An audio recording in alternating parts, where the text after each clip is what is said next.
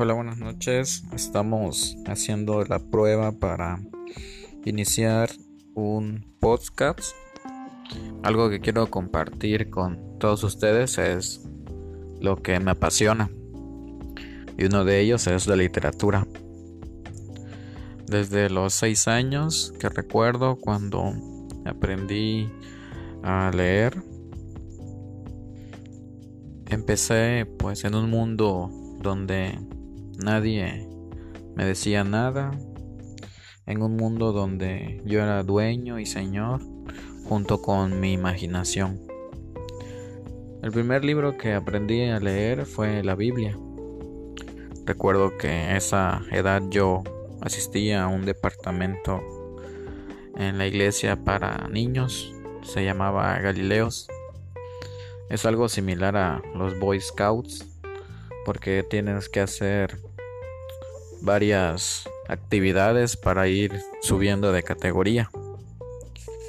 Las categorías ya no las recuerdo porque eso pasó hace muchos años. Pero las actividades me acuerdo claramente.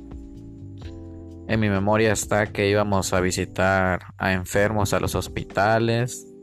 Éramos niños y llevábamos despensa a mujeres viudas o niños huérfanos y uno que otro sábado, que era el día que nos reuníamos, íbamos a jugar fútbol.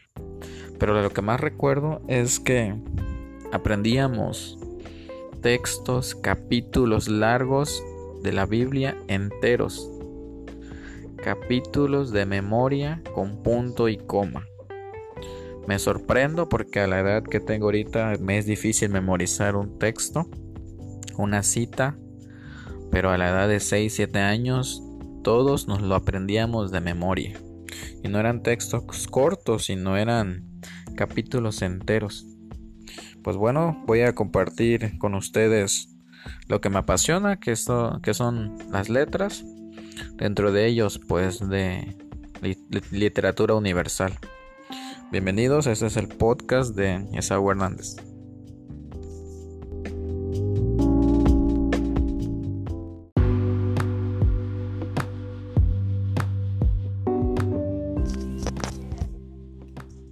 Hola, ¿qué tal? ¿Cómo estamos? El día de hoy voy a iniciar con mi primer podcast de literatura. Les voy a leer el primer capítulo de mi novela favorita, un escritor colombiano al que yo admiro mucho, Gabriel García Márquez, y su máxima obra, Cien años de soledad, ganador del premio Nobel a la literatura empiezan las primeras líneas así.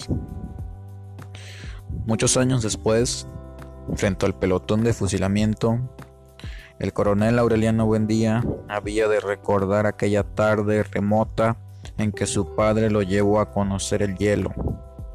Macondo era entonces una aldea de 20 casas de barro y caña brava construidas a la orilla de un río de aguas diáfanas que se precipitaban por un lecho de piedras pulidas, blancas y enormes como huevos prehistóricos.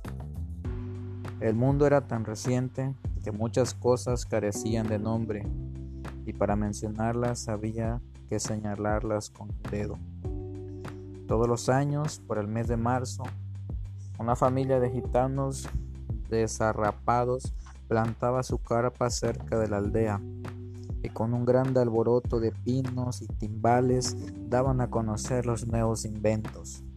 Primero llevaron el imán, un gitano corpulento, de barba montaraz y manos de gorrión, que se presentó con el nombre de Melquiades. Hizo una truculenta demostración pública de lo que él mismo llamaba la octava maravilla de los sabios alquimistas de Macedonia. Fue de casa en casa arrastrando dos lingotes metálicos y todo el mundo se espantó al ver que los calderos, las pailas, las tenazas y los afanes se caían de su sitio y las maderas crujían por la desesperación de los clavos y los tornillos tratando de, de desenclavarse y aún los objetos perdidos desde hacía mucho tiempo aparecían por donde más se les había buscado y se arrastraban en desbandada turbulenta detrás de los fierros mágicos de Melquiades. Las cosas tienen vida propia, pregonaba el gitano con áspero acento. Todo es cuestión de despertarles el ánimo. José Arcadio Buendía, cuya desaforada imaginación iba siempre más lejos que el ingenio de la naturaleza y aún más allá del milagro y la magia, Pensó que era posible servirse de aquella invención inútil para desenterrar el oro de la tierra. Melquiades, que era un hombre honrado, le previno, para eso no sirve. Pero José Arcadio Buendía no creía en aquel tiempo en la honradez de los gitanos, así que cambió su mulo y una partida de chivos por dos lingotes imantados.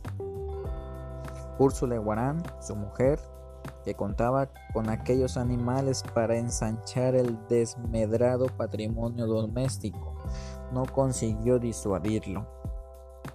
Muy pronto ha de sobrarnos oro para empedrar la casa, replicó su marido.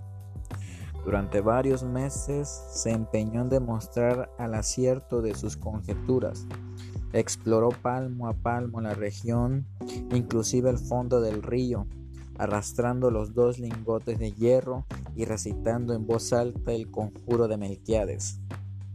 Lo único que logró desenterrar fue una armadura del siglo XV, con todas sus partes soldadas por un cascote de óxido, cuyo interior tenía la resonancia hueca de un enorme calabazo lleno de piedras. Cuando José Arcadio Buendía y los cuatro hombres de su expedición lograron desarticular la armadura, encontraron dentro un esqueleto calcificado que llevaba colgado en el cuello un relicario de cobre con un rizo de mujer. Pues bueno, estas son las primeras líneas de esta excelsa obra. Los invito a que la lean, que puedan conseguir el libro Ahorita hay muchas maneras de conseguirlo, tanto impreso como digital. La primera vez que compré este libro, pues fue hace 15 años. Aquí lo tengo, es una es la edición conmemorativa de la Real Academia Española. Es un libro mágico porque en él pues plasma el realismo mágico latinoamericano y los invito a que pues, lean este, esta hermosa historia. No se van a arrepentir. Las primeras líneas que las acabo de leer es del primer capítulo. Y pues gracias por escucharme. Adiós.